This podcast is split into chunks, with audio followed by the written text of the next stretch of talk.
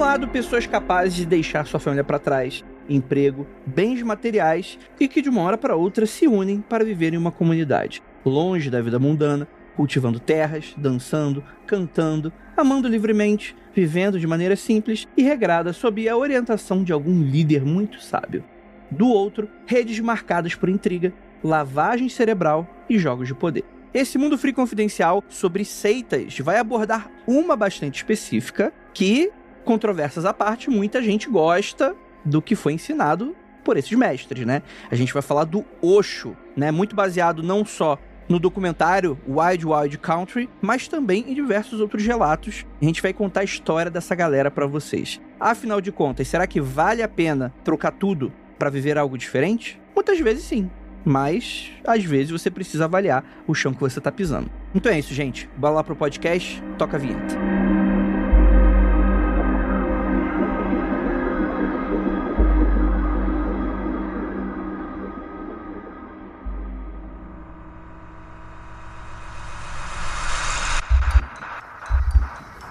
Nada de errado com seu áudio.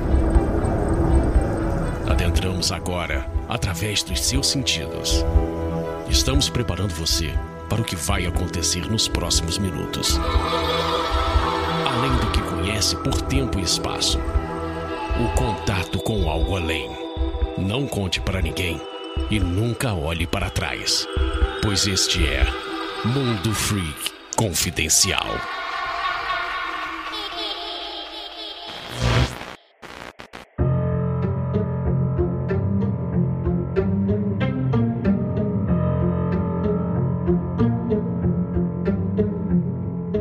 Belas noites, queridos ouvintes. Está começando mais um Mundo Freak Confidencial. E para provar que o Mundo Freak está sempre em tendência, vamos falar de um assunto que o pessoal falou anos atrás e por algum motivo a gente está resgatando hoje para comentar, que vai ser Osho. Afinal de contas, herói ou vilão? Quem tá errado nessa história toda, né? Para quem não sabe, tá dando mole. Acho que não é errado, tecnicamente, a gente chamar de seita, apesar disso já trazer um contexto negativo, né, para a questão, mas é de um movimento religioso, né, que se instaurou nos Estados Unidos através daí de um sacerdote indiano, né, uma, uma, uma pessoa religiosa indiana, né, que, que traz aí umas questões de culto à personalidade, né, questões de amor livre, que deu alguma coisa errada aí no meio do processo e a gente vai debater muito. Afinal de contas, quem tá certo quem tá errado nessa história? Porque a gente vai definir aqui hoje. A gente, como baixões da moral, da ética, dos bons costumes, das senhorinhas de Bauru, todos os puritanismos existentes, a gente vai julgar aqui. E para me ajudar, temos aqui ele, nosso queridíssimo Vinícius Ferreira. Rapaz, eu vi esse documentário do Osho aí, fiquei perplexo. Não sei o que pensar, só sentir. Olha aí. E temos aqui também nossa queridíssima Tupá Guerra. Oi, gente, tudo bom? Tô nervosa que a gente vai falar de um tema que eu conheço não pelos documentários, mas por convivência própria mesmo. Olha aí. E temos aí também nosso. Já não, é, já não é convidado, já é de casa já, né? Nosso queridíssimo Maicon Torres. E aí, querido, tudo bem? Opa, tudo certo. Só queria dizer que a, essa pauta ela me iluminou bastante, porque o que eu conhecia de Osho, do, do, da, do meu passado, da minha adolescência, era a imagem daquele tarô de Osho. Olha, é verdade. Eu nem sei que validade tem aquilo. O meu primeiro contato com o Osho foi por essas imagens, né, do tarô. E com a pauta de hoje eu descobri que não sabia de nada. E temos nossa queridíssima Ira Croft. Oi, gente, tudo bem? Olá, ouvinte. Oi, mesa. Bem, somos aqui um grupo que definimos as nossas regras, mas não somos seitas, né? Pelo menos, né? Ainda não, hein? Não, a gente vai formar a seita. Diferente, a gente não é seita. Não vai ser uma. Ah, de acordo com meu pai, ele tinha uma seita. É uma piada ruim. Ele tinha aceita, aceita-se tudo. Piada de pai mesmo, né? aceita cheque. aceita que dói menos. a dele era aceita-se tudo. Essa aceita do brasileiro, acho que a gente meio que tá, né? A gente ficou uns aninhos aí, aceita que dói menos, só foi, né? É isso aí. Sobrevivemos. Mais ou menos, né? Gente, vamos falar sobre esse assunto, mas primeiro, um pequeno recadinho aqui que eu queria dar para vocês é o seguinte. O Mundo Free Confidencial é exclusivo do Spotify, mas temos diversos projetos independentes na nossa casa. Aconteceu comigo criminologia, diversas surpresas que estão vindo por aí, tá bom? Os especiais. Então a gente conta com a colaboração de vocês. Esse episódio, inclusive, está sendo transmitido agora para os nossos apoiadores. Vai lá no apoia.se barra confidencial, com um mínimo de 5 reais você já ajuda a gente pra caramba. E você vai receber no e-mail todo dia de gravação o link para acessar junto com a gente. É bem secreto aqui, é nosso culto, nosso septo que acessa junto com a gente, né? E lembrando uma coisa bem simples que vez ou outra a gente tá conversando aqui, a gente lembra, galera, vai lá no seu perfil do Spotify, segue a gente, clica no sininho, né, para receber todas as notificações. Isso é muito importante pra gente. Eu sei que vocês, enfim, não gostam de muita notificação acontecendo, blá. Eu sei que vocês gostam do Mundo Freak, poxa, deixa o Mundo Freak chegar no seu coração primeiro do que todo o resto. E além disso, deixa aí os seus cinco, cinco estrelinhas pra gente, meus queridos. Dá com o seu coração. Como é que é? Deus gosta quem dá com alegria? Dê com alegria. Eu queria aproveitar também e lembrar dos apoiadores que apoiaram o nosso especial de 2022, próxima parada Inferno. O que a gente prometeu vai sair, viu? Agora a gente tá planejando, então vai sair, vão sair os cursos aí. O Andrei já enviou as imagens. Logo, logo a gente tá comunicando aqui as datas. Então, para você que apoiou, para você que esteve com a gente, muito obrigada. Viu? Um abraço quente. E assim que sair a recompensa, você será avisado lá pelo Catarse mesmo. A gente envia e-mail por lá, tá bom? Mas a gente vai dar um toque nas redes sociais também para você lembrar de lá acessar o seu e-mail para fazer os, os workshops com a gente, viu? Valeu. E valeu também, hein, Michael? Ó, vai ser muito legal, hein? Tô aqui aguardando, gente. Foi, foi apoiador que tô esperando os cursos. A gente. feve- Fevereiro, fevereiro, fevereiro a gente começa a falar novamente sobre isso. E quem sabe até expandir um pouco esse tipo de conteúdo, né? Percebendo que vocês estão afim. Mas é isso, vamos falar sobre Osho.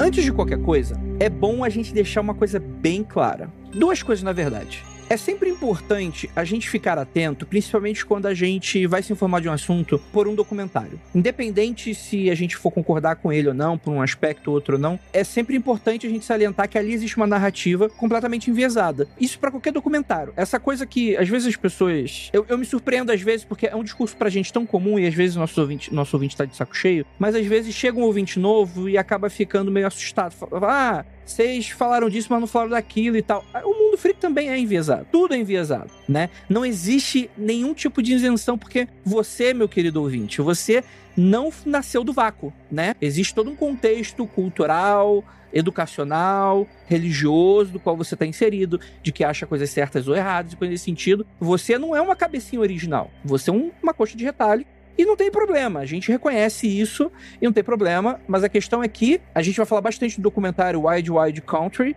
que foi lançado pela Netflix tem alguns anos atrás, né? Foi um certo alvoroço na época, etc e tal. Mas é sempre bom que, por mais que a gente vá concordar com uma visão que o documentário possa ter, é sempre importante falar que é uma visão limitada de um todo que a gente não conhece direito e que provavelmente pode até ter sido deixado de lado por não atrair, tipo, sei lá, não, não é entretenimento, né? E essas coisas acabam sendo entretenimento no final das contas em algum nível, né? Só complementar que, basicamente, gente, sejam como historiadores, desconfiem de absolutamente tudo. Saibam que tudo tem narrativa, tudo tem forma de falar. Eu falo isso porque às vezes a gente não percebe, mas é assim que historiadores estudam também, né? A gente basicamente a gente pega um texto e fala: hum. O que esse texto quer de me dizer? De quem ele é? Qual o contexto disso? E é assim que a gente tem que olhar para o mundo também. Porque todos nós temos os nossos contextos, os nossos vieses e as nossas formas de avaliar. Então é isso. E pensando até pelo ponto de vista da psicologia, né, a ideia de viés cognitivo diz isso, né, assim, cada um de nós, né, dependendo do- da nossa história pessoal, do grupo que a gente se insere, a gente vai desenvolvendo diferentes vieses, né, por isso que é tão importante a gente poder ampliar e ouvir e debater os assuntos para poder dissolver um pouco disso e criar também outras possibilidades de interpretação. E só lembrando que aceitar passivamente tudo que você escuta e assiste e conversa com os outros é o que levou a gente como sociedade pro ponto que a gente tá hoje. E outra questão muito importante é que é o seguinte: existe uma, uma série de pessoas que curtem o trabalho do Osho, independente das coisas que a gente vai citar aqui, e isso é muito importante ser respeitado também. Porque eu acho que a gente vai citar algumas coisas aqui que aconteceram durante todos os eventos da questão quando ele teve aí a sua protocidade, a sua comuna aí dentro dos Estados Unidos e tal, que foi extremamente interpelada pelas autoridades locais, pela, pela a sociedade tradicional americana, esse tipo de coisa. São pessoas que elas só querem praticar a religião delas em paz, né? Então, caso você por algum motivo escute o podcast, se veja indignada por uma ou outra coisa que a gente falou, isso não dá o direito de você ir lá e julgar ou porque às vezes a pessoa só pratica uma parada que fez bem para ela, sacou? Isso é muito importante ser salientado porque o Osho é algo muito forte no meio esotérico. Em livros, e alguns outros conceitos, né? Ele foi uma pessoa, eu não sei o quão importante, mas ele tem alguma importância com relação à interpretação de certos conceitos da Índia, né? Da, da maneira como eles foram traduzidos para cá, etc. Não tudo, obviamente, né? Porque existem diversas fontes nesse tipo de coisa. A Índia é muito grande, né? E todas as religiões ali envolvidas. Mas foi um primeiro contato de muita gente e foi o único e o último contato também de muita gente, né? Então é importante falar que pessoas que creem mais ou menos no que o Osho prega, não é errado de maneira nenhuma, tá, gente? Então acho que é um pequeno disclaimer que eu gostaria de dar aqui para vocês. Tirando isso, tá todo mundo errado nessa história. Eu acho que é interessante, até pensando nisso, né? Porque o Osho ele se insere num contexto bem interessante, porque ele é indiano. Ele nasceu na Índia, ele é indiano, ele era um acadêmico, ele estudou filosofia na, no começo, né? Ele chegou a ser professor universitário por um tempo. Então, o que significa que, em alguma medida, ele tá meio que entre dois mundos. Porque, por um lado, ele é indiano e tinha o conhecimento de todas as, né, as formas formas e as questões indianas, as metodologias, as, a cultura em si, mas por estar no meio acadêmico, ele acaba ficando muito ocidentalizado também. E eu acho que ele soube traduzir de uma forma muito interessante o que ele conhecia de outras coisas da Índia, né? Não tô aqui dizendo também que ele era a maior autoridade em coisas da Índia, mas eu acho que assim, né?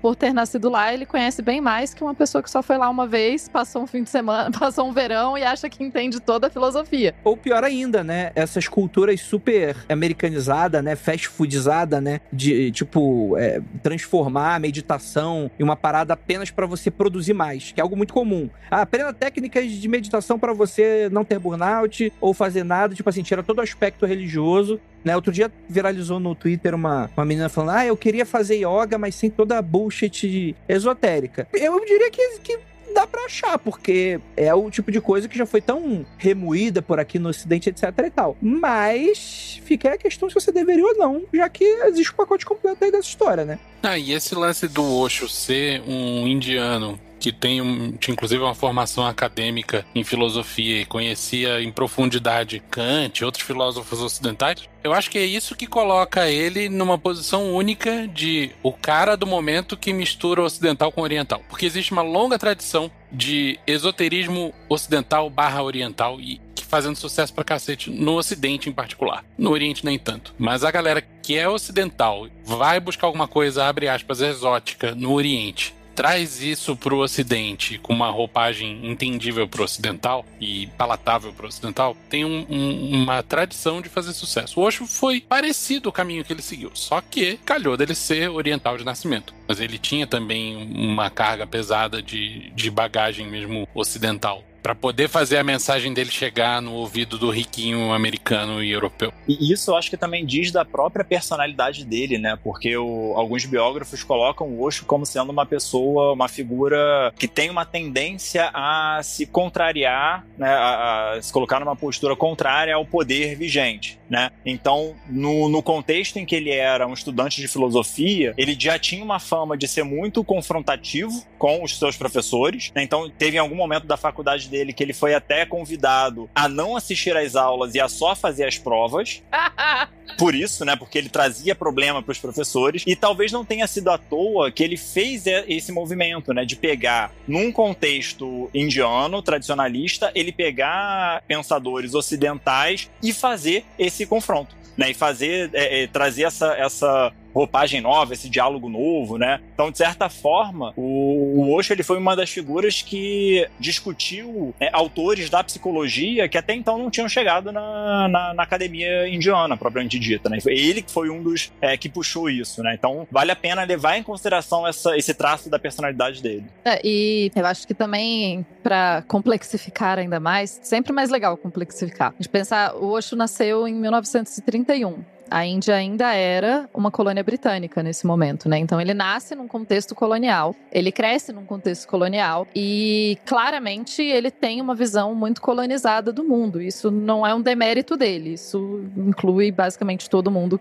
né, que nasceu naquele contexto naquele momento. Isso nos inclui também, a gente também tem uma visão muito colonial do mundo, por mais que a gente esteja do lado colonizado do mundo. Mas é, é interessante porque ele traz mesmo essa mistura do ocidental para o oriental e de certa certa forma, sendo um tanto quanto rebelde na Índia mesmo, né? No período, se a gente considerar o contexto, porque tem um contexto de nacionalismo muito forte, que o mundo acadêmico indiano vai estar inserido nesse contexto de. Não é pejorativo isso, tá? Mas uma criação de uma narrativa nacional. Então, eles, o contexto acadêmico indiano está muito voltado para o nacionalismo. E daí, então, ele está sendo relativamente rebelde, trazendo gente do Ocidente, e ao mesmo tempo ele também é rebelde no Ocidente. E ele era considerado. A, as ideias dele eram tanto quanto fora da casinha para o momento que ele vivia, tanto na Índia quanto aqui, né? As pessoas não se enganem que as ideias de amor livre e tal. Tanto que ele saiu fugido da Índia, né? Sim. Então, pois é, né? Essa, essa rebeldia dele foi um- uma força para que ele se movimentasse e migrasse também, né? Migrasse para lá e depois também tentasse outros lugares, né?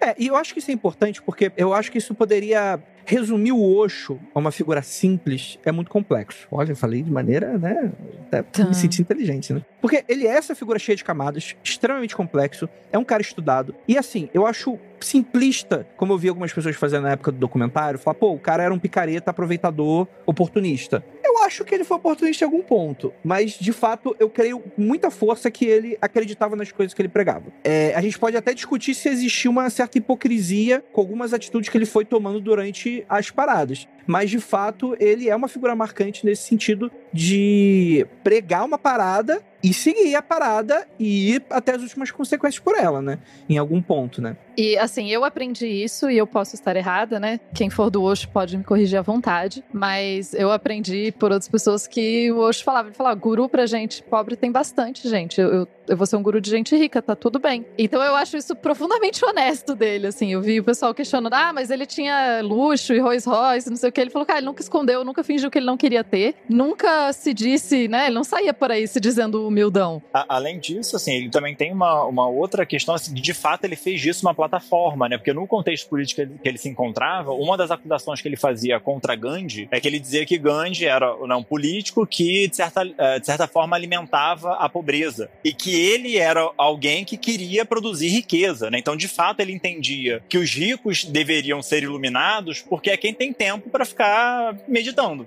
né? Porque os pobres estão lá precisando trabalhar para sobreviver. E ele faz uma escolha mesmo, E né? como isso cai bem nos Estados Unidos também, né? Ó, demais. Como isso pega bem pra caralho. A estética dele era baseada na riqueza também. Ele usava roupas diferentonas, esquisitas e tal, mas ele tava sempre lá com, com um relógio de diamante, andando de Rolls Royce e tal. Isso é aceitável porque ele não tinha hipocrisia ao falar sobre riqueza. Pelo contrário, né? No entanto, isso é muito problemático, por exemplo, num cidadão que eu vi, que o cara era Hare Krishna e tava com um Rolex de ouro. Aí temos um problema. É o conflito, né? Mas é tudo uma questão da coerência, né? É interessante também que a gente, a gente também tá falando de seitas, né? É, onde ele vai falar o conceito de seitas, né? Pra gente seguir sobre isso, pra não ficar, porque senão a gente vai ficar pisando de ovos, né? Toda hora aquele medo de falar, né? E a gente tá falando, pô, de grupos, né? De pessoas, né? A gente tá falando de organização social, né? O espiritual, o esotérico, o religioso ali, independente do que for, né? Independente de qual for o caminho que a pessoa escolha, sendo bom ou não pra ela ou pras outras pessoas, vai depender muito de como esse grupo tá se organizando, de como que ele vai agir depois, sendo dentro do Osho ou com outros, né? Às vezes, pô, nossa, ali dentro eu sou tudo bem, mas em outro lugar, né, em outros grupos, vai acabar agindo da mesma forma.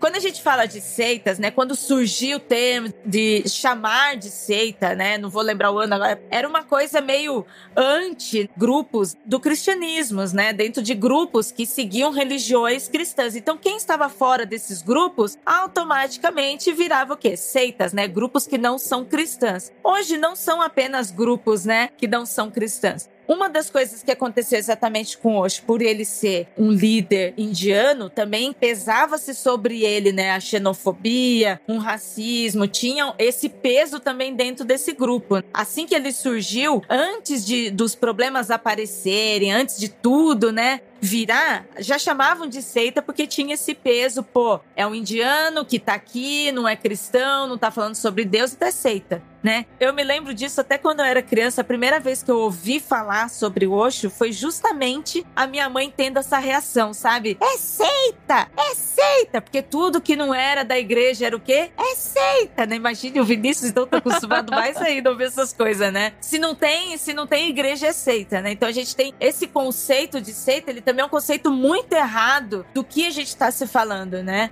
o problema não é a palavra. O problema é que existe um contexto negativo que foi associado à palavra, né? Até porque, para analisar, o cristianismo nasceu como uma seita do judaísmo, né? É uma divisão, é uma facção, é um pequeno grupo de pessoas divergentes daquilo que montam uma coisa própria deles, né? A ideia geral que a gente tá falando aqui é que é o seguinte: como foi falado, o nosso queridíssimo Baguan nasceu em 1931. O nome original dele, né? Original parece meio estranho falar dessa maneira, né? É que ele mudou de nome algumas vezes. É, Rajneesh Chandra Mohan, né? E logo depois foi para Bhagwan Shri Rajneesh, mais conhecido popularmente como Osho, né? Ele nasceu na região de Kushwada, Madhya Pradesh, na Índia. Eu provavelmente estou falando tudo errado, mas é isso aí. Fica aí o, a curiosidade, né? Já que o que acontece? Ele se fez um líder espiritual, né? Ele teria alcançado a iluminação aos 21 anos de idade, mais especificamente. Olha o papinho, hein? Em 21, é, mas é. De acordo com ele mesmo.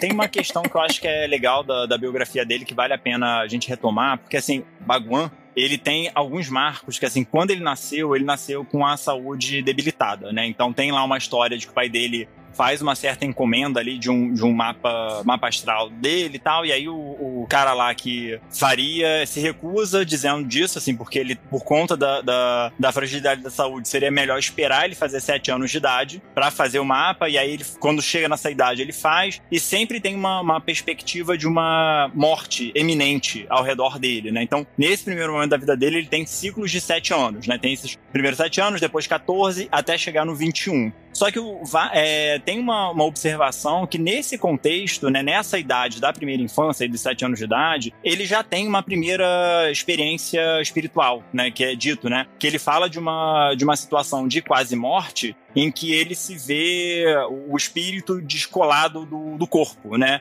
E a partir daí ele já começa a ter algumas falas a esse respeito. Ele já começa a ter um posicionamento religioso que difere de outras crianças, né? Então, esse é um elemento, porque assim, lá na, na, no contexto também de algumas, algumas religiões na, na Índia, essa experiência espiritual de primeira infância é o que determina se uma pessoa se torna um guru ou não. Então isso já é um elemento da, da experiência do, do Osho que traz o, o, um pouco do que, que vai ser a marca dele, dessa tanta relação dele com, com a morte, né? Que é um, um assunto né, que, que é, versa muito ali nessa essa preocupação dele ou não, enfim. É, mas também o lugar que ele passa a ocupar com as pessoas ao redor, né? Tanto é que é dito que, em função dessa, é, desse risco iminente de morte que ele tem, ele é alguém que se coloca em situações de provação. Né? Ele, ele incita os coleguinhas, né, os amiguinhos lá, a fazerem coisas perigosas, porque ele próprio, em algum momento ele avalia que ele não morre, né? Então tem essa discussão que eu acho que vale a pena marcar também, essa experiência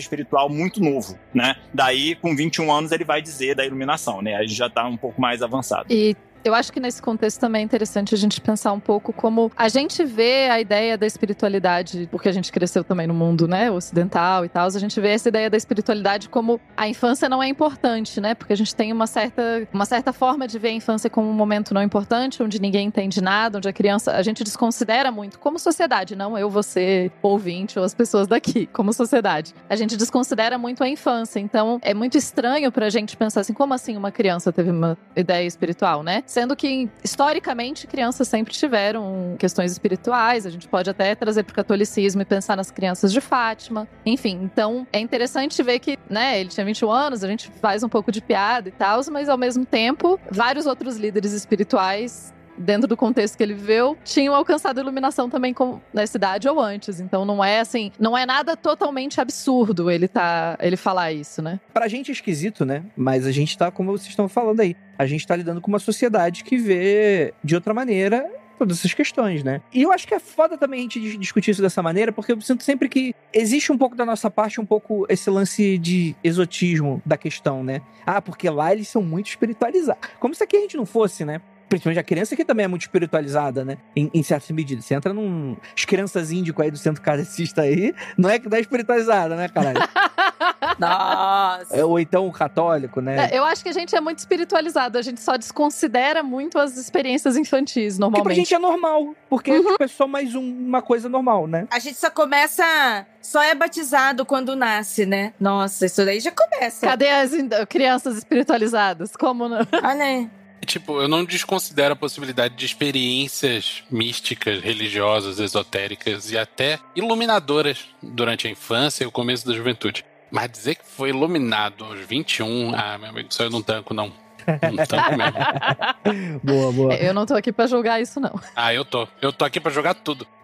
Tá tudo bem, você julga por mim. Tu tem maturidade, né? Pra decisões, pra organizações, né? Não tem. Não, não entende nem como o mundo funciona. Não mete essa, não. Para com isso. É o que acontece muito aqui no Brasil também, quando a gente recebe ligações de jovens, sabe? Grupo de jovens, gente. Grupo de jovem que liga mandando. Trazendo esclarecimentos, iluminação também tem bastante. Tem bastante gente aqui no Brasil que faz isso. De jovens super iluminados que ligam pra passar versículos pra você por telefone.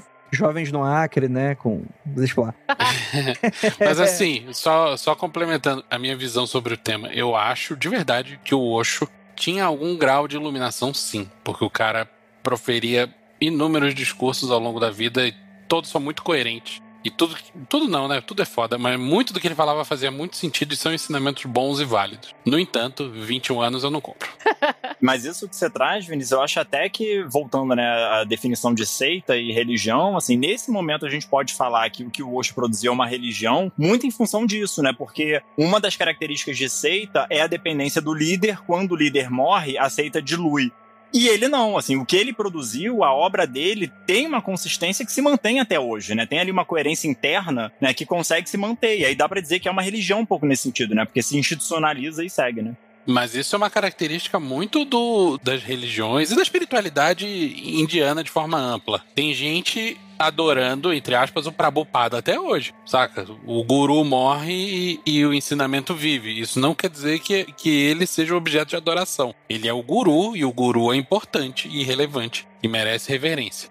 A questão é que Rajneesh, ele passa a se dedicar a magistério, né? Bastante polêmico, criticando as religiões tradicionais ali da Índia. E ele vai cultuando alguns seguidores, assim, que vão gostando ali do que ele tá falando, etc e tal, né? Em 1962, ele abre um centro de meditação, passa a dar palestras na Índia. Já em 66, nove anos como professor titular, e ele abandona o magistério de vez para se dedicar totalmente a essas questões espirituais, né? Eu julgo a pessoa ter largado o magistério no mundo acadêmico e ter ido se dedicar a atividades espirituais. Eu não posso julgar essa pessoa nessa decisão dela. Não, mas aí, jamais. E eu, eu julgo pessoas acharem uma provação. Ele ficava se metendo em grandes provações. Ele foi ser professor universitário. Eu entendo ele, assim, o mundo acadêmico, né? E chegou um momento que ele falou: cansei de dar aula, eu quero ter um Rolls Royce. Isso. E obviamente funciona melhor. Um não, vários. Eu julgo, na verdade, quem continua acadêmico, né? Tipo assim, o governo já não dá dinheiro. As pessoas hoje já virou tudo skate comunista. Falei, cara, o que você tá fazendo ainda? Eu virei a tia falando, pô, e teu primo que fez concurso público? Brincadeira, gente. Eu amo vocês, acadêmicos. Aliás, força para todos vocês e o que precisar da gente, tamo aí. Né? Inclusive, portas abertas aí pro, pro mundo freak. De questões gerais, foi mais ou menos o que aconteceu quando ele vem para os Estados Unidos.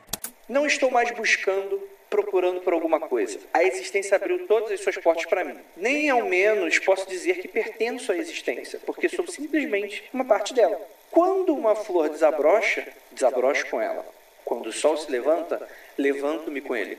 O ego em mim, o qual mantém as pessoas separadas, não está mais presente. Meu corpo é parte da natureza, meu ser é parte do todo.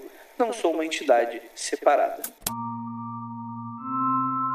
Mas pra quem não tem ego, tem uma vaidade doida aí que a gente vai comentar mais pra frente. Mas vambora. é... Vai que ele entende ego de um jeito diferente. Ah, mas aí é fácil pra caralho, né? mas aí, André, ego é só o dos outros. Porque é, ele vai então. falar disso, né? Ele vai julgar bastante o ego dos outros.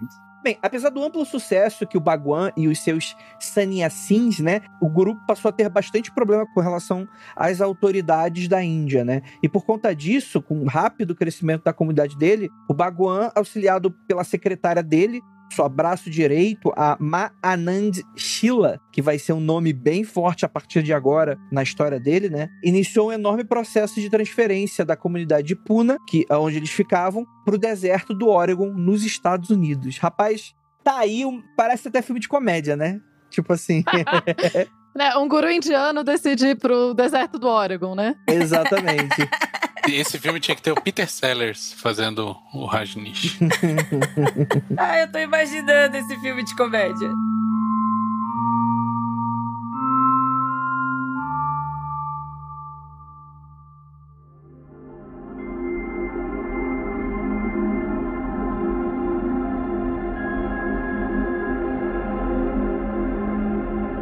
E aí a gente começa com todas as questões polêmicas, né?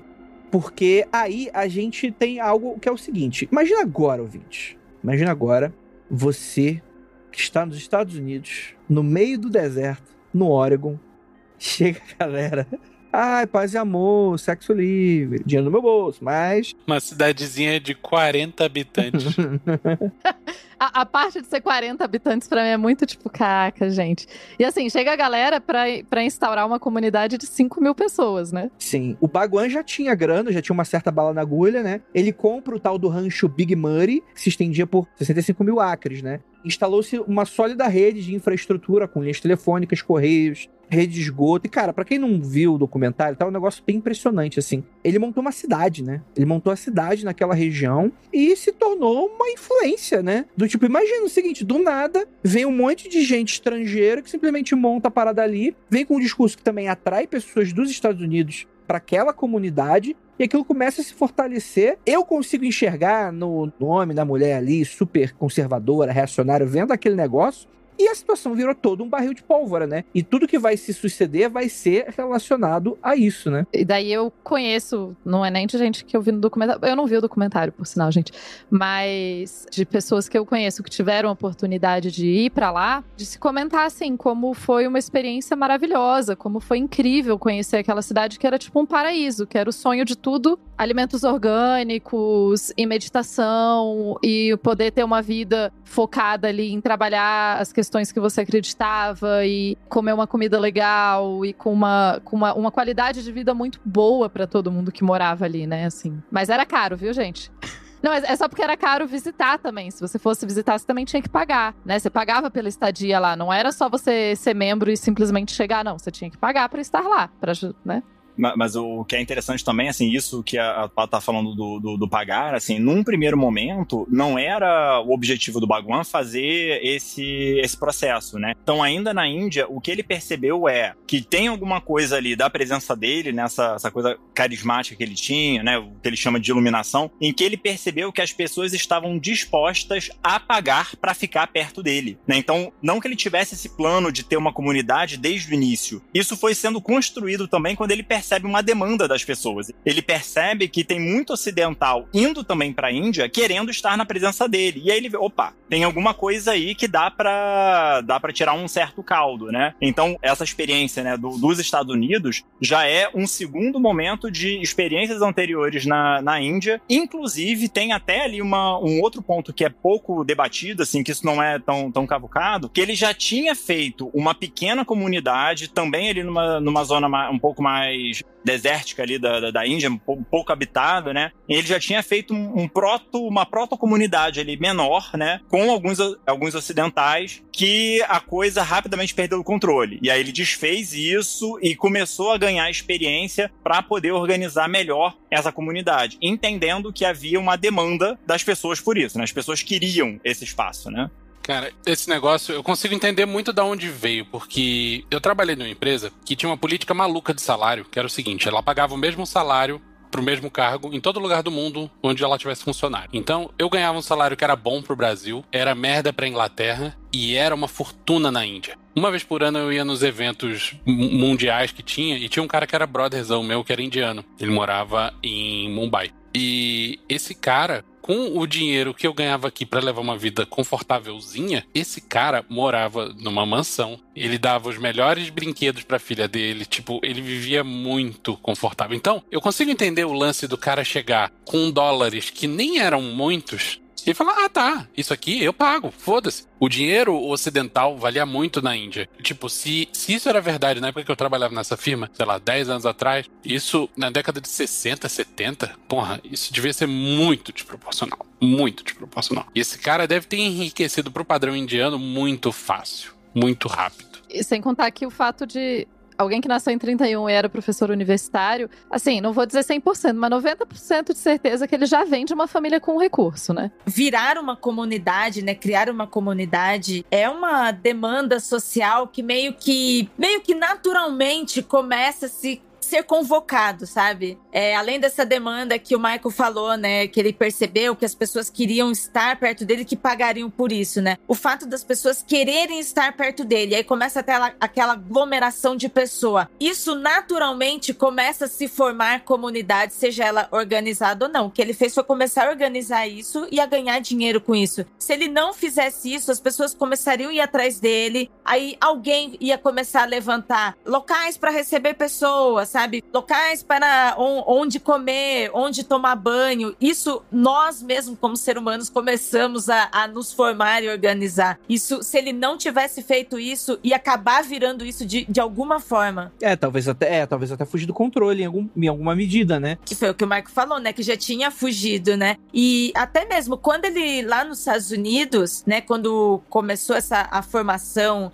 e a cidade não gostou, né? Além, além de serem conservadores, né? De julgar, porque, né? Nossa, como as pessoas estão se aglomerando, o que, que está acontecendo ali, né?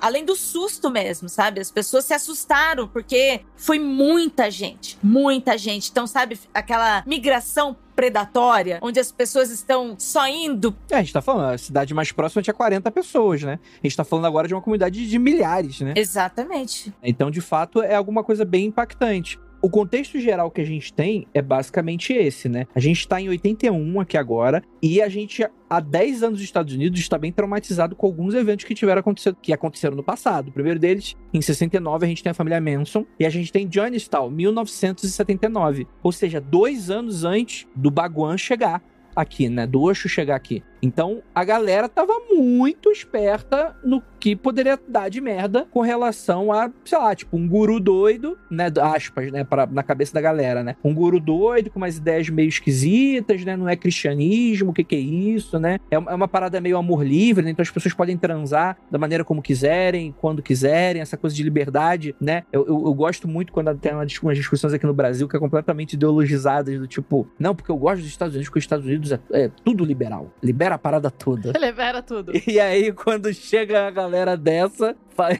fica de cabelo em pé, né? Porque, cara, não é verdade. É óbvio que não, né?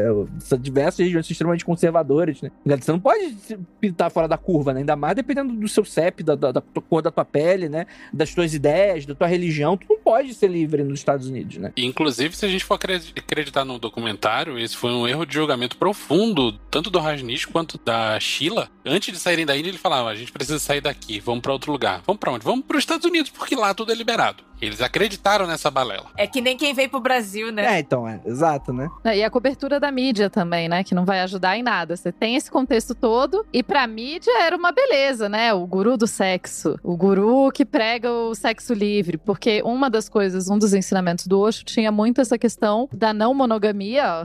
Hoje em dia se encaixava muito mais fácil, né? Mas da não monogamia, de questionar esses tipos de valores e do sexo ser mais livre, etc. Então, você tem ali um, um choque enorme, você tem a mídia cobrindo loucamente as coisas e conversando com amigos que são do Osho, são do Osho desde os anos 80, né? Então, gente que, que é do que é sannyasa há muito tempo. O pessoal comenta que, tipo, muita gente perguntava, porque saía na mídia aqui do Brasil também, do tipo, começou a sair aqui também. A gente não sabe que a gente não lembra, mas tinha umas reportagens de jornal, umas coisas. E daí fala, e aí, você é do guru do sexo? Aí a pessoa falava, ah, tá, tudo bem, você quer pensar isso? Pensa aí, eu tô aqui vivendo a minha, minha, a minha parada de boa e você pensa o que você quiser do que eu faço. Mas isso chocava, né? E assim, eles não tinham qualquer vergonha disso. E foi isso que talvez tenha catapultado ainda mais na questão do marketing, né? A Sheila era, era entrevistada, era chamada para talk show e ela ia lá. E ela era muito respondona, ela, ela, tinha, ela tinha a língua super afiada. Então a pessoa falava, ah, mas você vai, faz, faz sim, né? É porque não gostou, tipo, você não faz também, né? Ela era muito carismática, né? Então isso fez com que a coisa fosse ser cada vez mais meteórica ali dentro. Isso chamou muita atenção dos americanos. E veio essa migração para aquela região, para a galera convencida e com aquele estilo de vida, né? E, e, tem uma discussão que eu acho que também precisa estar tá no foco, né? A própria Sheila, ela é uma figura que merece atenção, né? Primeiro porque, assim, tem um dos fundamentos, né, do que o Osho traz é de certa maneira, um lugar especial para mulher. Então, quando fala dessa questão do sexo livre, é porque tem aí uma perspectiva né, que ele coloca né, sobre a sexualidade feminina, né, o fato dela, da, das mulheres terem múltiplos orgasmos, indica que a mulher tem uma, uma capacidade ali, né, diferente do homem. É, não à toa que ele se cerca de mulheres, né, e a Sheila, ela é alguém que vai é, também se desenvolver junto com o próprio Osho, né? Então, a vinda deles para os Estados Unidos tem relação também com uma certa disputa que havia entre a Sheila e a ex, ele chamava de secretária, né? Mas era a outra, a mulher que era o braço direito dele na Índia, né? Então tinha movimento da Sheila também de querer ganhar protagonismo na situação. Ela já tinha feito a graduação nos Estados Unidos, então ela é alguém que conhecia, né, um pouco da cultura americana, e ela vê na, na ida para os Estados Unidos também uma oportunidade de ter uma ascensão, né, de, de ter, se desenvolver aí. E ela se aproveita, porque ela também é muito carismática. Então quando começa, ela sendo relações públicas, né, da, da do Osho, quando começa esse debate na mídia, ela brilha, assim, ela, e ela tem uma oratória fantástica, né, quando você vê os vídeos antigos, assim, é um negócio que é muito impressionante, assim, a argumentação, né, o poder dela, a, a força que ela coloca nas palavras, né, e isso trazia muito problema para os outros debatedores, né, em geral ela debatia com homem, né, e ela conseguia se sobrepor nos debates.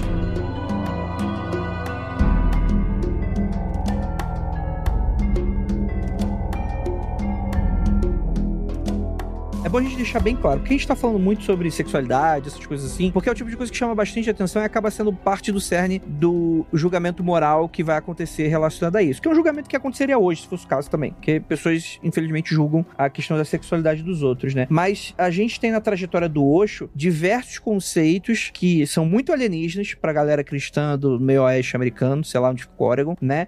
É, e que não se resume a sexo, né? Não é putaria. Não, não é, essa parada não é, não é esse o, o rolê, né? Então você tem questão de respiração, questão de meditação, questão de como você se vê no mundo, como você se enxerga no mundo, né? É, todas aquelas questões de chakra. Então, assim, vem o pacote completo de uma religião daquela região, né? Em que vai ter muito essa questão de, pô, você vai se conectar com a natureza, então os alimentos eles vão ser orgânicos, né? Até o, vegetarianismo vai ser algo muito forte, né? Coisas nesse sentido, né? Então não é só, é, é todo o pacote que vem do resto, né? Só para talvez o ouvinte não, não achar que a gente tá falando que é só pelo sexo, sexo, sexo. Não. A gente tem toda uma visão de mundo que era muito esquisita pro americano médio. E não demorou muito a você ter toda uma questão aí, né? Política envolvida, né? No estado do Oregon, pra época, né? Era um estado mais liberal nesse sentido. Se mais de 100 pessoas, ou 150, falasse que era uma cidade ali no meio da região no meio do nada, era uma cidade, né? E isso começou a causar uma série de problemas. Isso que eu acho que o documentário ele faz muito errado. Eu acho que o documentário ele pinta muito hoje como essa questão meio eminência parda, que é um, como um cara que ele nunca fala nada. Ele não decide nada. É tudo a Sheila, né?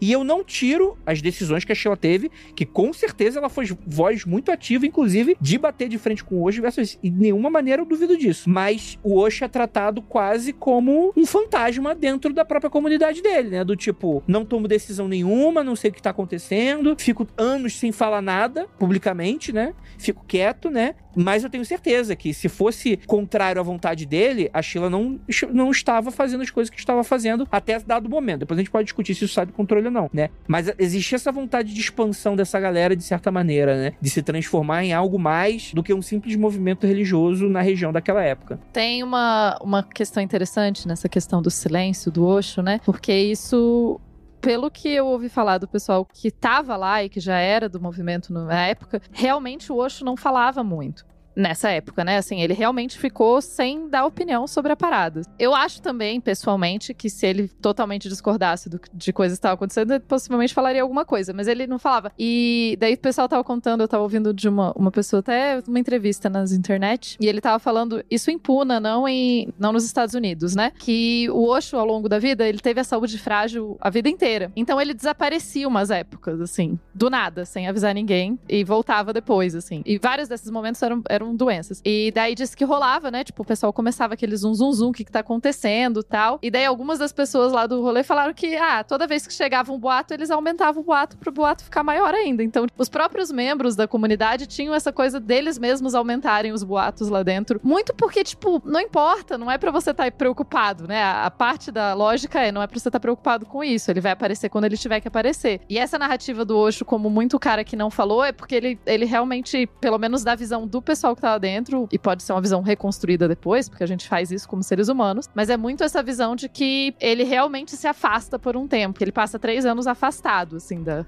Não, mas eu, eu não duvido que ele deixe os seguidores dele à escura nessa época. O que eu duvido é que ele, nos bastidores, não tenha dado opinião nenhuma ou não tenha falado dos interesses dele ou dos planos dele com relação a isso e colocar a Sheila como se fosse uma grande mandante hiperinterpretando uma parada que o cara não falou. Eu acho isso problemático pra caralho, porque, porra, as coisas estão saindo do controle e tu não fala nada, brother. Tipo assim, quem não fala nada é porque tá concordando. No mínimo, né?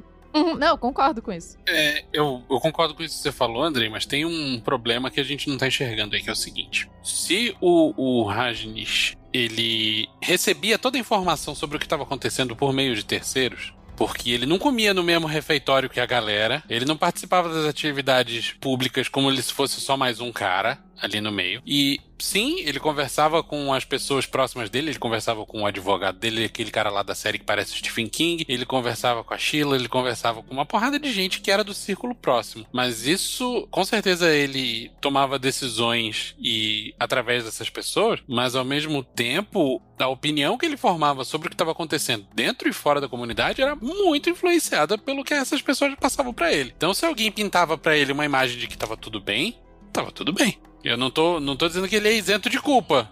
Só tô dizendo que a visão dele com certeza era muito afetada. Perfeito. Não, eu entendo sim, entendo sim. É difícil falar, né? Impossível saber. É, é muito difícil saber. Tanto que ele não falava, né? É, é complexo, né? Complexo, né? Então, assim, é bom deixar bem claro. Eu, particularmente, acho que tá todo mundo errado nessa história. Porque, primeiro, o que acontece? Estados Unidos é tudo liberalzão. Até chegar uma parada que eles não gostam. Então, por exemplo, a arma é toda liberada. Aí os Pantera Negra começam a ter arma. Aí falam, opa, acho que negócio, negócio de arma precisa ser revisto, né? Aqui acontecia a mesma coisa. Na real, eu acho péssimo essa coisa de arma pra todo mundo, né? Eles estão lá, tipo, todo mundo tem que ter arma, né? Mas não, peraí, não. Todo mundo menos esse pessoal aqui. É, então, que, então, o que, que aconteceu? Existem algumas forças que estão acontecendo. Eu acho que a série não deixa isso tão claro, mas tá bem claro se você entender nas entrelinhas de que as autoridades americanas, de maneira bem ampla, seja naquela região, ou seja até das, de inteligência americana, não carto C, FBI nesse sentido, estavam trabalhando para expulsar essa galera. Essa galera não era bem vista, não era só a galera de dentro do ali da- das pequenas comunidades super conservadoras e reacionárias não teriam forças para expulsar os caras nessa quantidade, né? Então, tipo assim, foram feitas diversas manobras extremamente burocráticas para deslegitimar a presença dos caras lá. E isso é importante ser salientado porque em toda a presença deles, do início ao fim, o Osho nunca foi acusado de nenhum crime. E isso é deixado claro, inclusive, na série de TV, em que quando o Osho é preso, cara, ele é preso por uma tecnicalidade burocrática de questão de casamento, do casamento dele, saca?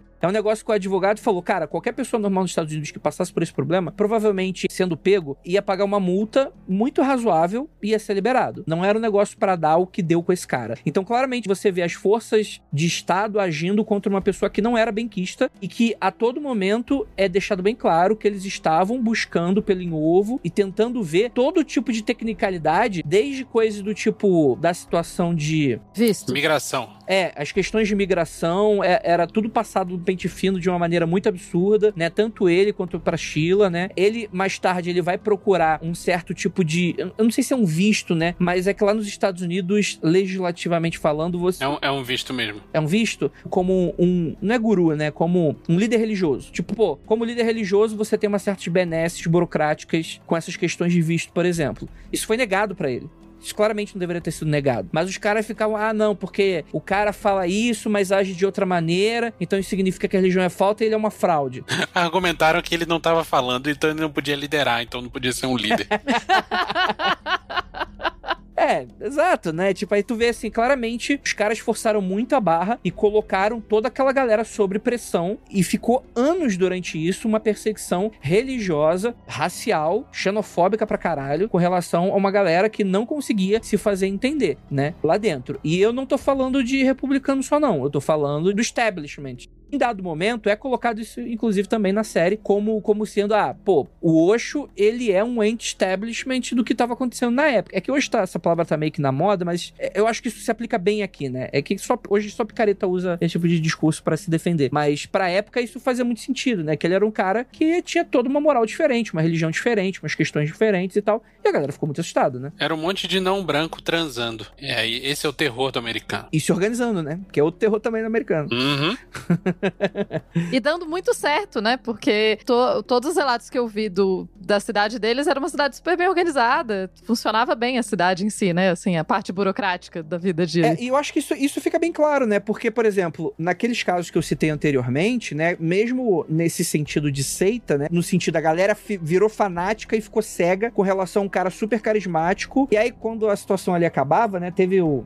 Jane Stahl, por exemplo. Claro, claramente, muito antes do suicídio em massa, claramente estavam acontecendo situações de abuso, e isso ficou muito claro depois que o grupo se dissolveu. Talvez possa ter situações de abuso dentro da cidade, tipo assim, mas nada fora de órbita com qualquer outro tipo de agrupamento de pessoas. Não era uma parada sistemática, né? Provavelmente uma outra coisa acabou acontecendo, né? É, isso vai ser exposto principalmente quando vai ter o Baratavô, quando a Sheila vai cair fora. Inclusive, é um negócio que fica muito feio pro Osho nesse sentido aí.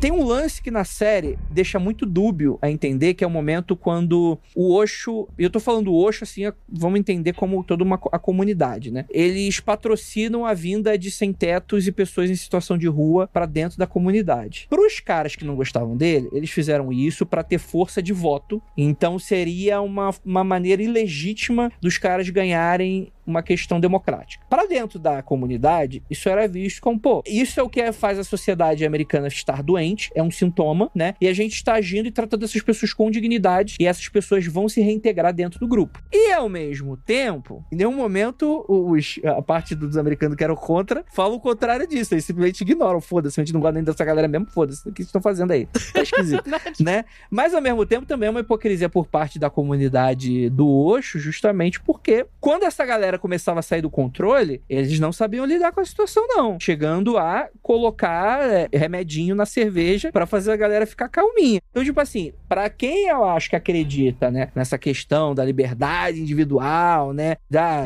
né, brincar aqui do Alistair Crowley, todo homem, toda mulher é uma estrela, né? Tipo, todo mundo pode fazer, pode acontecer. Quando não é conveniente, um certo grupo ali também, de certa maneira, estava sendo oprimido em algum ponto, né? Nesse sentido, né? Depois foram jogados fora em algum ponto de maneira bem violenta até, né? Que é o que acontece também atualmente e muito comum aqui no Brasil, com diversas ordens, organizações religiosas que utiliza-se da caridade, da ação social, de ajudar a pessoa com sopa, com roupa. Vamos reintegrá-la à sociedade do nosso modo, da nossa forma de ver o mundo, da nossa forma de agir, meio que coagindo também, porque a pessoa tá ali numa situação vulnerável, carente, e aí você leva isso pra pessoa porque você também está querendo que a pessoa faça algo por você, que é o quê? Seguir a sua ordem religiosa, e aí depois a pessoa não segue, não quer, não é aquilo que ela queria, ou qualquer coisa que seja, né? Porque ninguém é obrigado a nada. E simplesmente também é largado, e simplesmente também é abandonado, se transformando num problema que não resolveu nada, tá ali.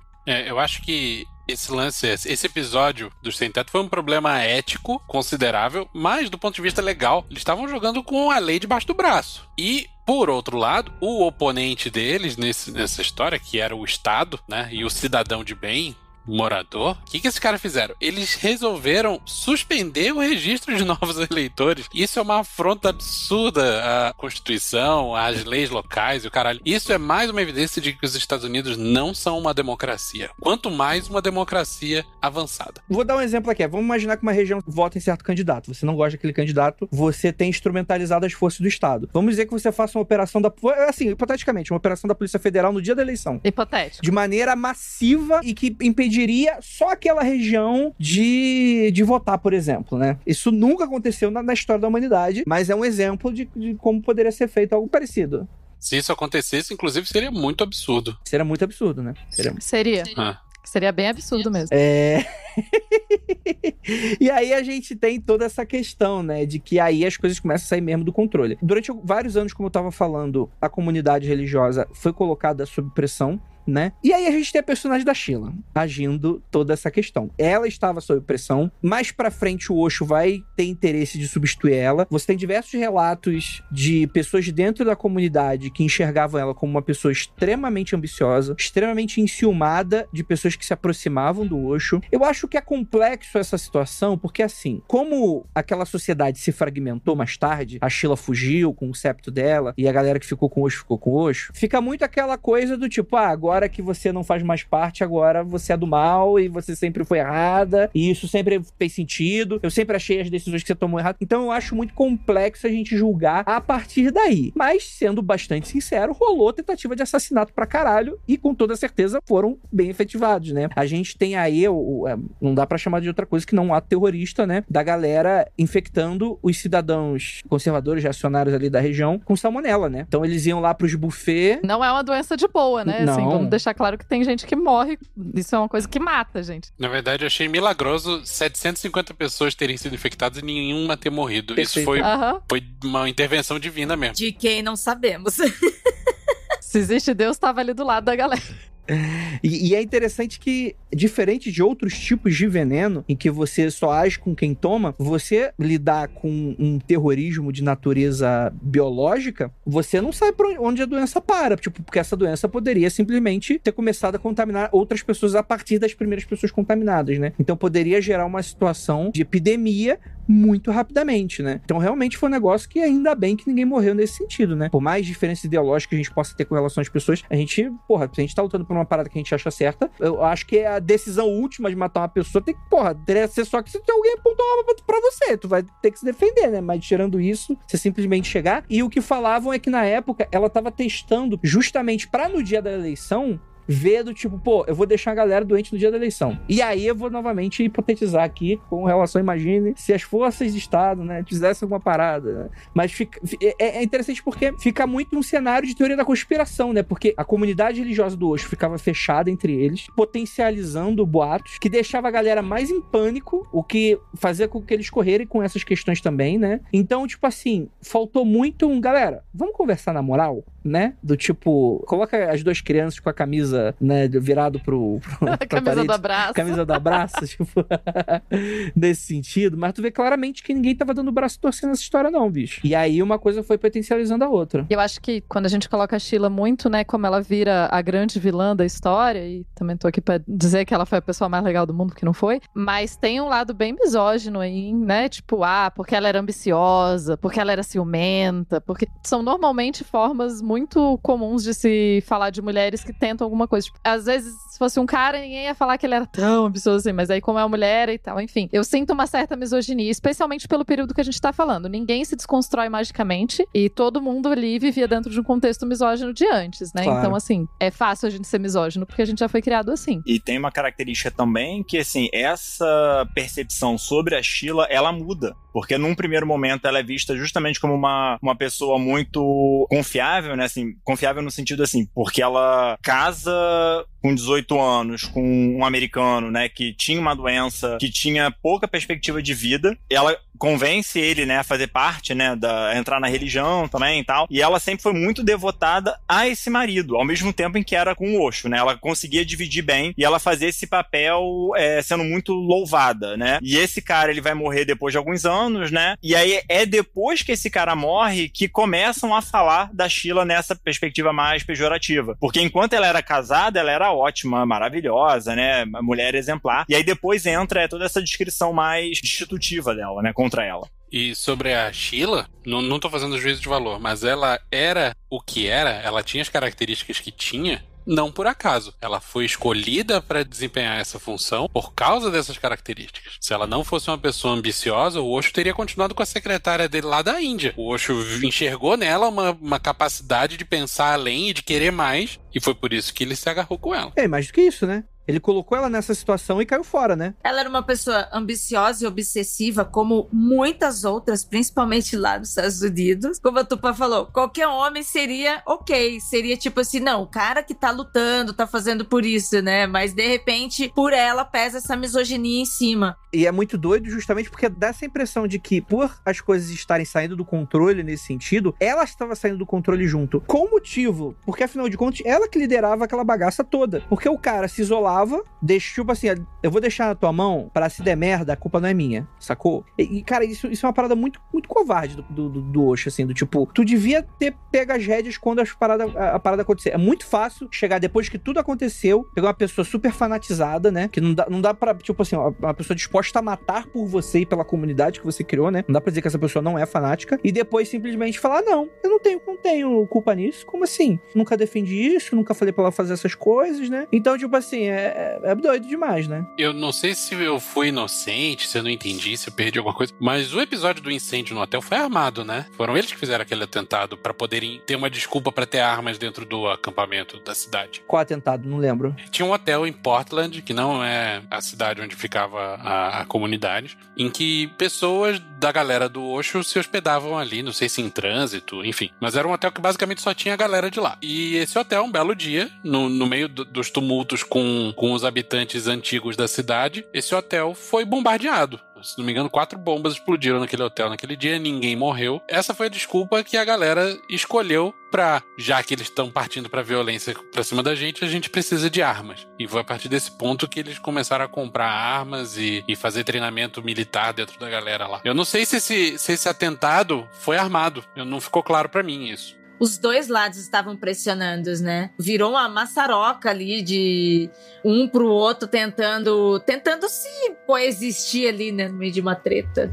Então, mas isso que o Vinícius trouxe, eu acho que de fato é um ponto para discutir, assim, porque ainda tem uma, uma, uma, agravante, porque assim, uma das hipóteses era que foi isso, né? Eles próprios fizeram. A outra é o acusado, ele seria um extremista muçulmano, que estaria reproduzindo o conflito que já vinha lá desde a época do Osho na, na Índia. Né? E aí você acrescenta mais um elemento que é o que, que é o muçulmano na cultura americana, né? Que aí você soma mais, mais lenha nessa fogueira, né? Para aumentar ainda mais a perspectiva da, da religiosa religiosa, né? Desse conflito religioso. O bagulho só piora, mano. E o conflito religioso entre muçulmanos e hindus na Índia continua, né? Não é à toa. A gente não lembra tanto disso, mas Paquistão e Índia estão lá. Uhum num momento tenso até hoje, que foi uma ideia tortíssima também de fazerem os países do jeito que fizeram. Não que eles não tenham identidades próprias e tal, mas esses contexto colonial que deu merda no mundo, né? Assim, então, não que se não tivesse tido colonialismo, não tivesse, não tivesse tretas por lá também, mas assim, a gente tem a, a independência do Paquistão e da Índia e a Inglaterra continuando se metendo nas questões e apoiando um lado ou outro quando interessa para eles, vai colocando mais lenha na fogueira, né? Sim. É, até o ponto que sai do controle é depois, né, aquela velha, velha coisa do, do, do Ocidente querer seus próprios vilões, né? Que depois vai, vai assombrar eles pro futuro. Mas é interessante que, em dado momento, a gente tem uma ruptura dentro do dentro dessa comunidade religiosa, né? Mesmo com diversas tentativas de assassinato e coisas esquisitas que estão acontecendo a todo momento, é segurada a bronca até o momento em que a Sheila não aguenta mais. Ela tenta matar alguém de dentro mais poderoso, mais próximo do Osho, do Baguan, e não dá certo a tentativa. Só que nem ficam para ver exatamente o resultado. Eles pegam o primeiro voo para Alemanha e caem fora. A Sheila e um septo que tá com ela, né? E aí é onde que rola o fim de tudo, porque nesse sentido eu acho que a comunidade religiosa, o Osho em si, eles foram extremamente ingênuos nessa parada. E eu acho que justamente faltou uma Sheila para tomar conta disso. Porque toda a polêmica estava acontecendo em volta, os caras claramente estavam sendo duramente investigados, com todas as evidências que estavam sendo mostradas. E aí os caras chegaram e falavam: ah, não, mas isso é tudo culpa da Sheila. Então, galera do FBI, vem aqui dentro investigar os documentos, investigar a parada toda. E é óbvio que os caras se aproveitaram disso para investigar não a Sheila só, investigar todo mundo, né? E arranjar a desculpa perfeita para isso, né? E aí foi que as coisas começaram a dar ruim nesse sentido, né? Aí rolou, começou a rolar aquela coisa que é clássica de qualquer grupo que se dissolve, que é um ficar jogando a culpa pro outro. Fala, não, é aquela pessoa que teve a ideia, não, o outro que endoidou, né? Só os iluminados, hein? Só gente iluminada. É, então, pra pessoas muito iluminadas, né? O Osho dá declarações extremamente misóginas com relação a, a Sheila, né? De chamar ela de vadia, de doida, né? Nesse sentido, né? Era uma pessoa obcecada e coisas nesse sentido, que fez coisas erradas, que ele não sabia de nada, né? Ele foi jogando a culpa para ela em dado momento. Ele, ele chegou a falar que ela tava agindo desse jeito só porque ele não deu os pega nela. Olha que loucura. Ai, meu Deus do céu, isso que clichê tão comum, hein? Ele meteu essa na primeira declaração dele. Eu poderia ficar assustado e dizer: Nossa, um cara fez isso! Gente, né, Tupá? Mais um cara fez isso, né? É, o bom é que eu acho que eu e a Ira rodamos, giramos o olhinho exatamente igual nesse momento. Foi tipo, aham. Quantas vezes a gente já ouviu essa daí, né? Tipo, você não, não pode, não pode ter nenhum momento que, ah, não, é raivosa ou tá obcecada. E tá obcecada porque eu não peguei ela. Porque o Deus pega. Puta que. Ai, Oxo! Ai, Oxo! Eu mesma queria te matar. Ele meteu essa real oficial. No primeiro discurso dele, depois que ele quebrou o silêncio. É foda porque. É foda porque é foda, né? Pra começo de conversa, né?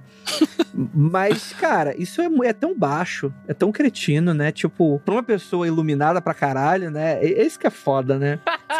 É a discussão que a gente sempre tem no Magicando, né? 21 anos, desde os 21 anos tava iluminado, cara. Iluminado no, na misoginia. É, não existe iluminação fora de contexto histórico. Acho que essa é a conclusão. Em dado momento, ninguém sabe exatamente como começou, da onde começou. Houve a certeza ali dentro da comunidade religiosa que eles seriam invadidos, o Osho seria preso e tudo seria dissolvido. O problema é, os caras estavam fortemente armados. E do lado de fora, os caras que queriam prender o Osho e dissolver aquela merda, chegaram e falaram: Cara, a gente não faz a mínima ideia do que, de quanto de arma que tem, quantas pessoas estão armadas. É uma galera super apaixonada por um grande líder carismático. A gente não sabe o que, que vai acontecer se a gente entrar aqui dentro, saca? Tipo, pode muita gente morrer. E aí essa tragédia vai ganhar proporções apocalípticas, saca? Imagina, tipo, centenas de pessoas mortas em troca de tiro, né? Isso depois de Johnstown. Hein? Isso, isso enfraquece governos. É, isso vai acontecer depois, né? Os Estados Unidos vão cometer esse erro mais de uma vez com outras seitas, mas nesse caso, por algum motivo, o governo decide que talvez não seja a melhor ideia. Tem outros momentos em outras seitas, né? Tem uma, acho que foi nos anos 90, ou final dos anos 90, como isso, que eles invadem uma com o pessoal fortemente armado e panzer. Waco, né? Aham. Uhum. Mas assim, cara, eles estimavam que tinha mais arma dentro da comunidade do que todo o estado do Oregon nas forças de segurança pública. Então não ia ficar bonito, não. Eu ouso dizer que se o Osho não tivesse entrado no avião para fugir, tava lá até hoje. Pode ser, pode ser. Eu acho que se eles tivessem adotado outro tipo de discurso e outro tipo de abordagem, era uma comunidade que seria muito bem aceita. Seria a Disney World dos, dos doidos esotéricos. Com muita certeza, sim. É que eu acho que eles foram pro enfrentamento que perderam a mão completamente. Não acho não, cara. Porque antes deles perderem a mão, a galera já tava implicando. Não, já tava, mano. De graça. Mas tava muito claro que eles tinham muita pouca materialidade nas coisas que eles estavam tentando alegar. Por mais que eles perderam várias questões ali. Mas não sei. É, é difícil saber, né? Bom, se minha mãe tivesse roda, ela seria bicicleta, né? Difícil saber. Exatamente. E se não existe na história.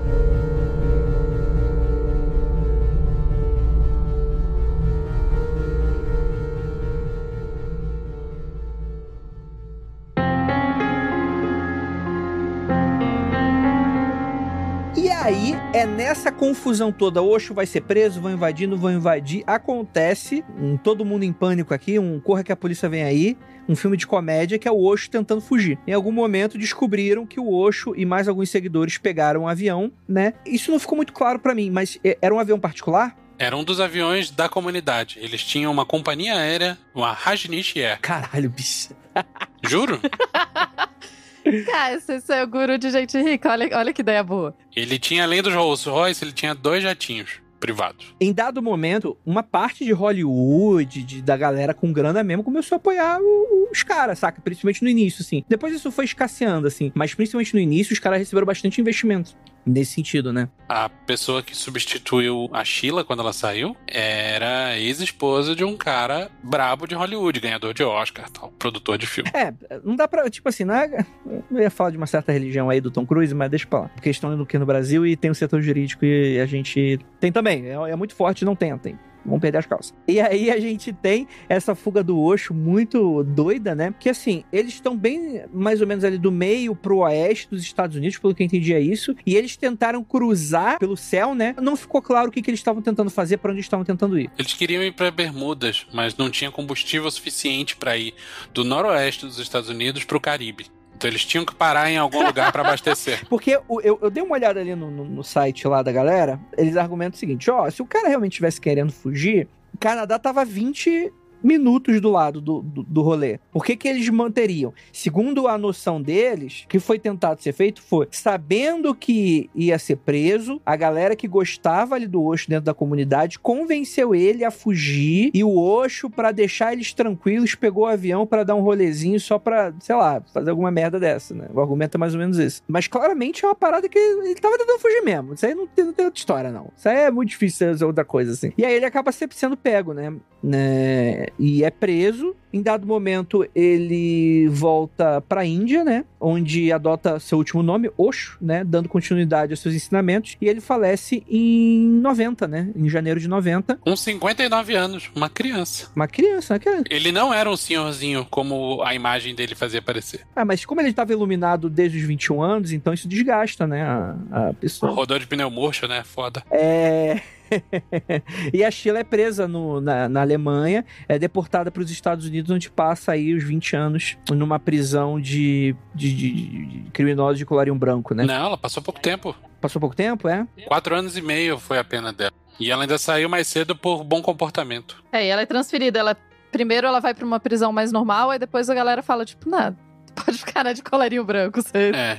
E quem puxou uma cana mais forte foi a mina que tentou matar o cara dentro da comunidade. Essa, essa se ferrou, essa puxou 10 anos de cana. Entendi, entendi. É, a galera que grava o documentário, né? O Osho, só se tivesse mesa branca aí na questão, né? Mas não tem. Fica apenas como esse cara nebuloso ali, com uma presença super magnética. E o Osho não foi inocentado, ele declarou culpado pra conseguir fazer um acordo e ir pra Índia. Mas a culpa dele era. Não era o negócio do casamento? Ou ele. É o lance da imigração. Ah, o lance da imigração. Tipo, né? ó, ó como é que prende o cara. Um negócio de imigração muito doido, né? Tipo, Mas a, a história da imigração ainda tem um detalhe que é, que é interessante, que no, no visto de entrada dele, resgataram um documento que lá o pessoal da agência que pegou fez uma solicitação para os superiores questionando se realmente deveriam ou não permitir a entrada, porque já tinha aí um pouco dessa, toda essa paranoia já estava ali instalada. Só que ninguém respondeu o documento. E eles, ah, foda-se, então vamos, vamos autorizar a entrada. E aí depois que ele entrou, que veio essa confusão toda, que começou esse cerco para tentar revogar o visto, né? Mas a forma dele entrar foi muito, muito maravilhosa.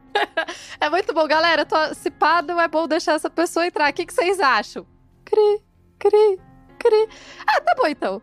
Então entra aí. E ele entrou muito em função também do dinheiro que ele tinha, né? Assim, uma certa perspectiva, né, do- dos bens que ele já possuía, né? Ainda que tinha lá algumas denúncias de dever imposto na Índia, né? Porque isso também é um outro detalhe interessante da história dele, porque quando ele vai para os Estados Unidos, quem acaba sendo a testa de ferro lá a respeito dos impostos que ele devia na Índia foi a outra secretária geral. Ela que teve que se virar para responder para isso, né? Porque ele já tinha fugido para os Estados Unidos. cara, isso é muito maluco, muito maluco. Enfim, mas ele foi bastante prolífico, escreveu muito livro. Tem o Tarot do Osho aí, que vocês estavam comentando, né? Escreveu muito livro e não escreveu nenhum. É isso que eu ia falar. Ele não escreveu nenhum livro, não. Todo mundo levantando a mãozinha, né? Ó, todo mundo. É, é, não, não, não, não muito escreveu bom. nada, né? É, assim, tem muito, muito livro do Osho, mas são livros de outras pessoas relatando as falas dele. Não são livros que ele escreveu pessoalmente. Mas até aí, muita gente na história fez isso também, né? Isso. Tá aí o Sócrates fazendo escola, né?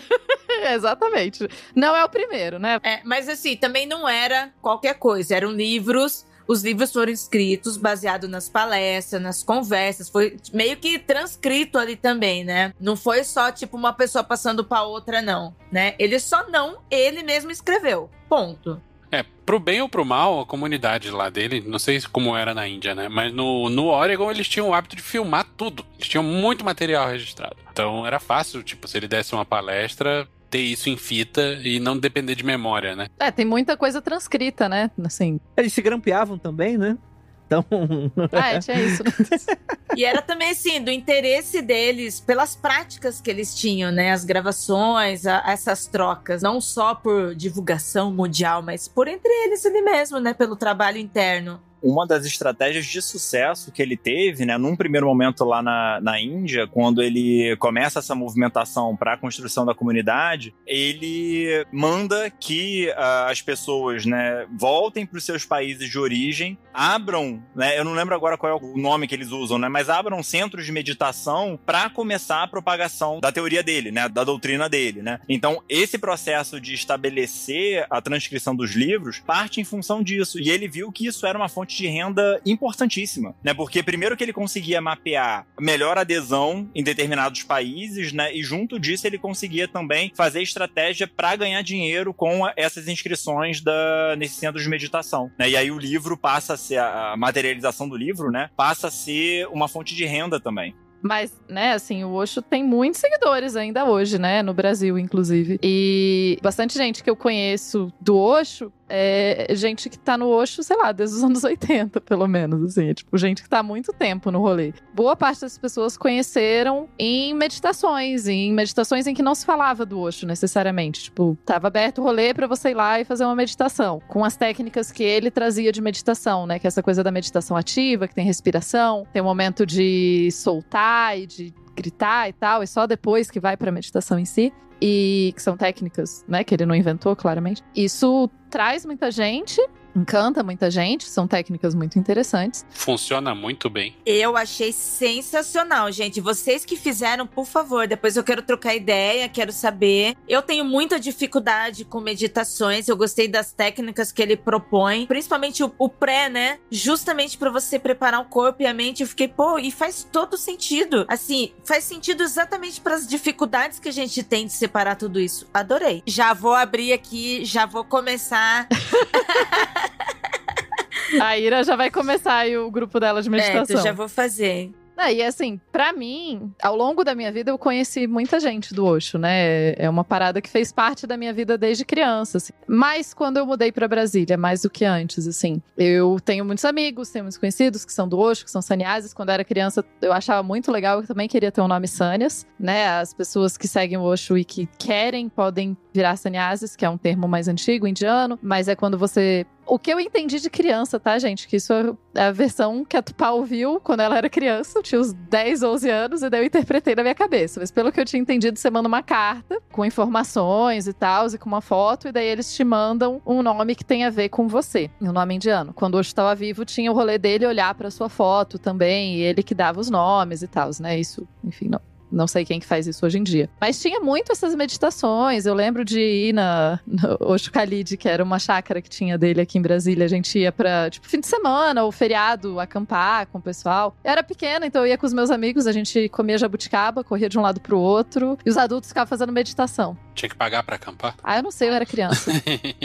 Eu não, realmente não lembro. Se pagava, não era muito. Então, devia ter uma contribuição pelo espaço, né? Mas aí tinha, tipo, cozinha coletiva, tinha comida para todo mundo ali e tal. Diz a minha mãe que eu, tipo, a minha experiência com o Osho é especialmente pós anos 2000, então é um outro mundo, né? Assim, todo mundo que eu conheço que segue, segue as doutrinas ou segue os ensinamentos do Osho, nunca tentaram me converter, não vejo eles tentando converter ninguém. Eu vejo eles muito de boa no canto deles, assim, seguindo os rolês deles, fazendo as meditações deles. O pessoal do Osho que eu conheço tende a ser bem coerente, assim. E eu lembro muito das meditações. Eu lembro que eu achava chatíssimo. Nunca gostei muito do rolê de meditação, desde criança. Mas tinha uma hora, eu lembro que a gente gostava. Criança, né, gente? 10, 11 anos. A gente gostava de, tipo, um salão de meditação e a gente se escondia para ficar olhando, porque tinha a hora que o pessoal gritava e dançava e pulava e a gente achava engraçadíssimo. Porque essa a gente não podia participar, Ti. Você não era uma criança iluminada, viu? Olha aí. Eu, a gente era criança fofoqueira, obviamente. É, não, mas tinha umas meditações que a gente podia participar e tinha meditações que a gente não podia, que não eram pra nossa idade, gente. Daí, obviamente, que era as que a gente mais ficava curioso, né? E antes que as pessoas pensem, não era nada de sexual, né? assim, né? Tipo, não é não, é, não rolava orgias nem nada do tipo. É só. Eram outras práticas. Eles falaram, não, essas daqui não são para criança. No evento aberto, com certeza não. Assim, não. Sexo e amor livre, né? Vamos lembrar. Mas assim, no evento aberto não rolava nada demais, assim. Era uma chácara Inclusive, altos rolês, assim, era muito legal. Eu gostava. Que é interessante isso que você tá colocando, Tupai. Eu acho que uh, diz também da própria evolução da técnica, né? Porque num primeiro momento, uh, quando a técnica surge, você tem lá as quatro etapas da meditação, né? Então começa com uma, uma hiperventilação, com a respiração caótica, depois passa por uma catarse, né? No começo, a catarse era porradaria, né? Assim, é, era a galera, todo mundo pelado, se batendo, né? E, e, tanto é que num determinado momento ficou chamada como a meditação do olho roxo, né? Porque as pessoas saíam machucadas disso, né? Que era desse processo catártico. Num segundo momento é que entra a questão da sexualidade, né? Quer dizer, já tava, só que era meio que misturado, assim, e o que ficava mais prevalente era a agressividade. Só que depois lá do evento do, do Jonestown, né? Do Jim Jones, essa coisa da, da agressividade, ela desaparece um pouco e a sexualidade é que toma mais a cena, né? Que fica mais é, proeminente. E aí tem um terceiro momento, que é quando o grupo, né, começa a fazer essas meditações mais abertas, que aí você deixa de ter a agressividade, a sexualidade para ter mais essa coisa corporal, assim, de pular, de dançar, de girar, né? Que é um pouco muito dos vídeos que tem das meditações públicas, já é essa versão mais light, assim, né? Que é para você tentar extravasar, fazer uma catarse com o corpo mas sem ser tão chocante, assim, pro grande público. Faz sentido. Era isso, não era nada demais, assim. A gente achava legal e tal. E tem as fases também, né? Teve a época que a galera usa. Todo mundo usava vermelho. Aí depois teve uma parada de todo mundo usar branco. Aí o pessoal falando que, tipo, teve gente que eu sei que usou o vermelho e depois falou: ah, eu vou usar porra nenhuma, me nego a ficar usando roupa porque alguém mandou, que ideia torta. Tipo, a gente não é a galera que não, não segue padrão, então não vou seguir padrão, não, hoje.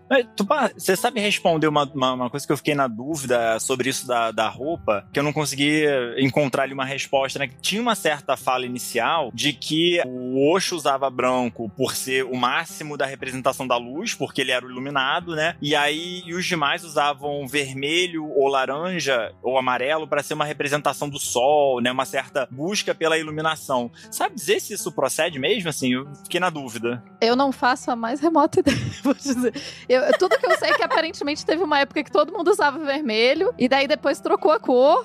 E teve uma galera que falou, tipo, não, velho, hoje não era pra usar vermelho. Agora eu vou usar nenhuma cor. É isso aí. Vocês usem a cor que vocês quiserem, eu me nego a seguir regras. Eu acho que uma coisa que eu vejo bastante, assim, também, de muita gente que eu conheço que segue hoje, tem o rolê de questionar, assim, que, né, assim, ninguém segue pelo que eu vejo, ninguém segue super todas as regras. Então eles acabaram diluindo algumas das regras ao longo do tempo. Mas isso é uma interpretação super minha de fora, né? E como eu disse, eu participei mais, ia mais em algumas coisas quando eu era mais nova. Depois eu cresci, daí, tipo, a mãe, você não vai mais no rolê com o seu amiguinho, com seus amiguinhos, com as mães, né? Tipo, você sai só com seus amigos e deixa. Mas era bom, tinha muita manga lá. A gente chamava de Oxumanga às vezes.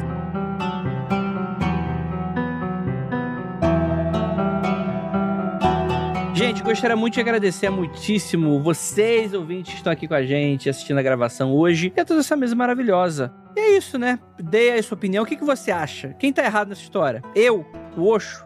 A Sheila? Todos nós. Todos nós? Deixe nos nossos comentários, quero muito saber a sua opinião. E aquilo, não olhem para trás.